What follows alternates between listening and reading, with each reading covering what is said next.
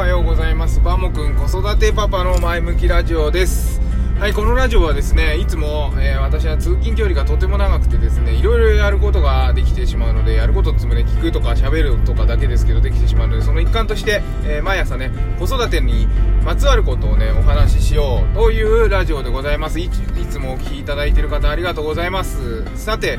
今日はですねえー、っとあつ森で子供の探求心を広げよ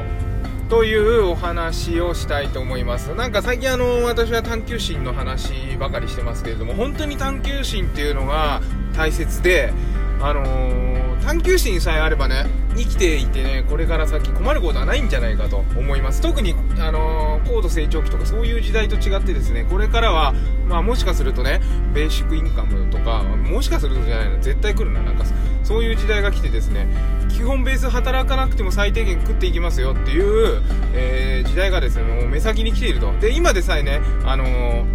働かなくったってっていうか働けなかったら最悪それでも生きていけますよっていういろいろ社会保障とかあるわけじゃないですか、えー、生活保護とかね。だからもうもはやね来てると言ってもいいと。でそういう中で逆にあの頑張らなくても生きていけてしまう時に何を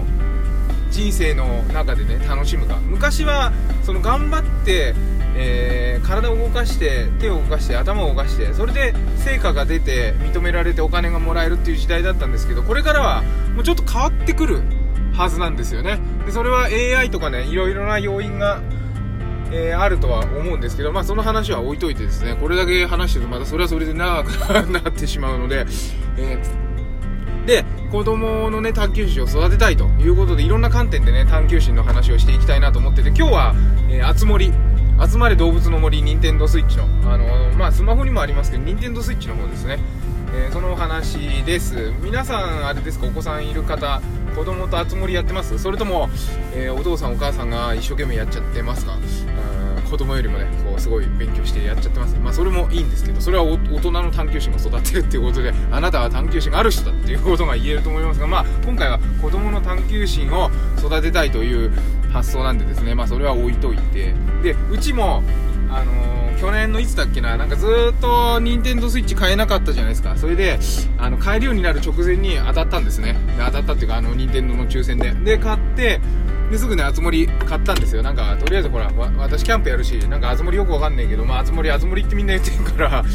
あの、やろうかなっていうことでや、やり始めました。でね、あんまり、こう、自分のゲームじゃないから、あの、親が先行して攻略するのはやめようと思ったんですよ。だから、ほとんど調べてない。で、子供が、はねまあいいか悪いか分かんないけど YouTube 見たいって言えば、えー、まあちょっと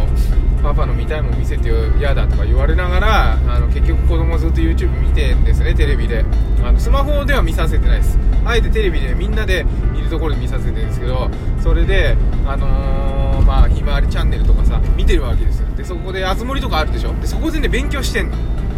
彼女たち。うちは娘の。彼女たち息子もいるけど勉強してんですよ。でそこで探求心が生まれてるなと思ってこれはいいなと思ってるわけです。あの熱森って時間がさ現在の時間で進行するじゃないですか。だからあのー、頑張っても頑張ってもそのそれほど進まないんですよね。他のゲームより。でまたそれも良くて時間の流れがゆったりしている中で色々と発展していくと。まああれってほらで調べてないけどよくわかんないけど娘と一緒にやっててそうだね。あそうなんのすげえじゃん。パパパパこうなるんだってよ。えそうなの？そんなの知らなかったね。やってみようとかっていう感じであの絶対先行しないようにしてるんですけどあのー、あつ森って箱庭ゲームで自分の好きなねあの島を作るっていうのが目的でで、まあ、通信して他の人が来て交流するっていうのもあるんだと思うんですけどそこはねまだ小学1年生なんで、まあ、やってないというか気づいてないからたどり着いてないんですけどね。言われたらやろうかなと思ってるんですけど。であのー、その日々の積み重ねそれはねもうプロジェクト化になるわけですよ。でプロジェクト化になったらこりゃあのー、こっちのもってこいなんですね。探求心を育てるにはぴったりのものになってると。だから日々日々進まない。毎日やらなくてもいいです。ちょっとね寝る前に本を読むような代わりにあの布団の中でねあつ森を10分とか15分とかやって寝るんですけどそれでねいいんだなと思ってて。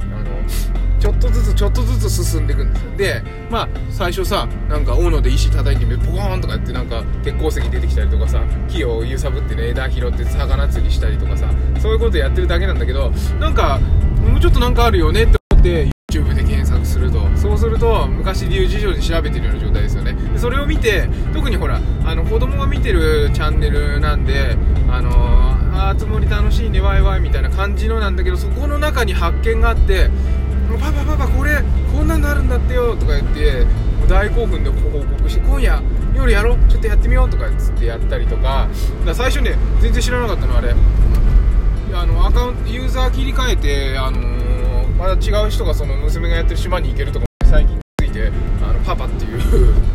あのパパじゃないバモっていうあの私のキャラクター作ってね、うん娘は家買ってあるのにパパはテントだみたいな感じで今一緒にやってますけど で下の3歳の子も訳が分からずこうえーってやってますけど。なんかそういう風にあ一つの島をみんなでシェアするんだとかそういうのも全然知らなくて。でもやりながらだんだんだんだん覚えていくと。だからこれね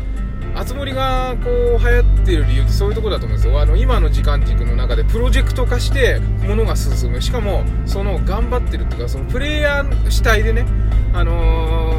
基本的にほらサラリーマンとかって8割ぐらいいるっていうあの会社員とかあの経営者じゃない人ねいるって言われててそういう人たちってあの仕事は頑張ってはいるんだけど他社要員で頑張ってるじゃないですか。でもあつ森の場合は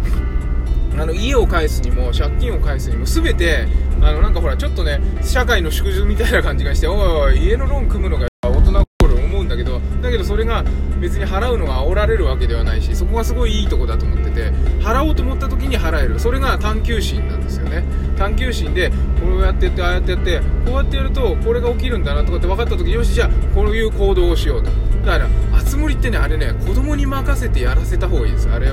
大人が先行しない方がいいもし大人やるんだったらあの任天堂スイッチもう1個買ってもう1個ソフト買って違う島で子供と競ってください。一緒のあの島でリードしていかない方がいいですね。そただ単に親を追いかけるだけになっちゃってこ今の現実社会と同じ構図をねあのゲームの中で作るようなことは絶対やめてください。それじゃもったいないあつ森じゃない。それはねあの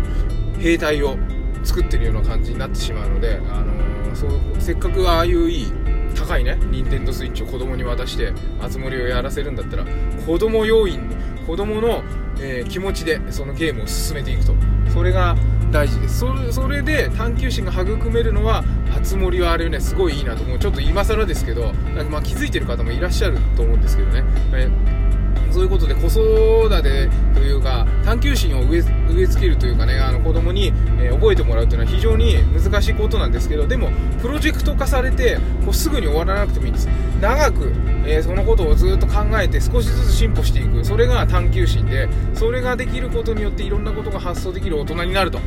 いうことだと信じています。まだ私は子育て終わってないんで答え合わせははるか先になりますけれどもそれまで、えーずっとね聞いていただけてたら嬉しいななんて思いながら今日はおしゃべりを終わりにしたいと思います。はいということで今日は朝ね車乗った時にマイナス3度で非常に寒いんですけど、まあ、冬の寒さ空気の美しさですね、えー景色の綺麗さも最高なんですよね。ちょっと走りながらね富士山が見えるようなところで見えるようなところを走りながら、えーこうラジオで喋ってるんですけれども、えー今日も一日、えーこの青空の空じゃないところはすいません。青 空のように、えー健やかにお過ごしください。それではまたバンモくんでした。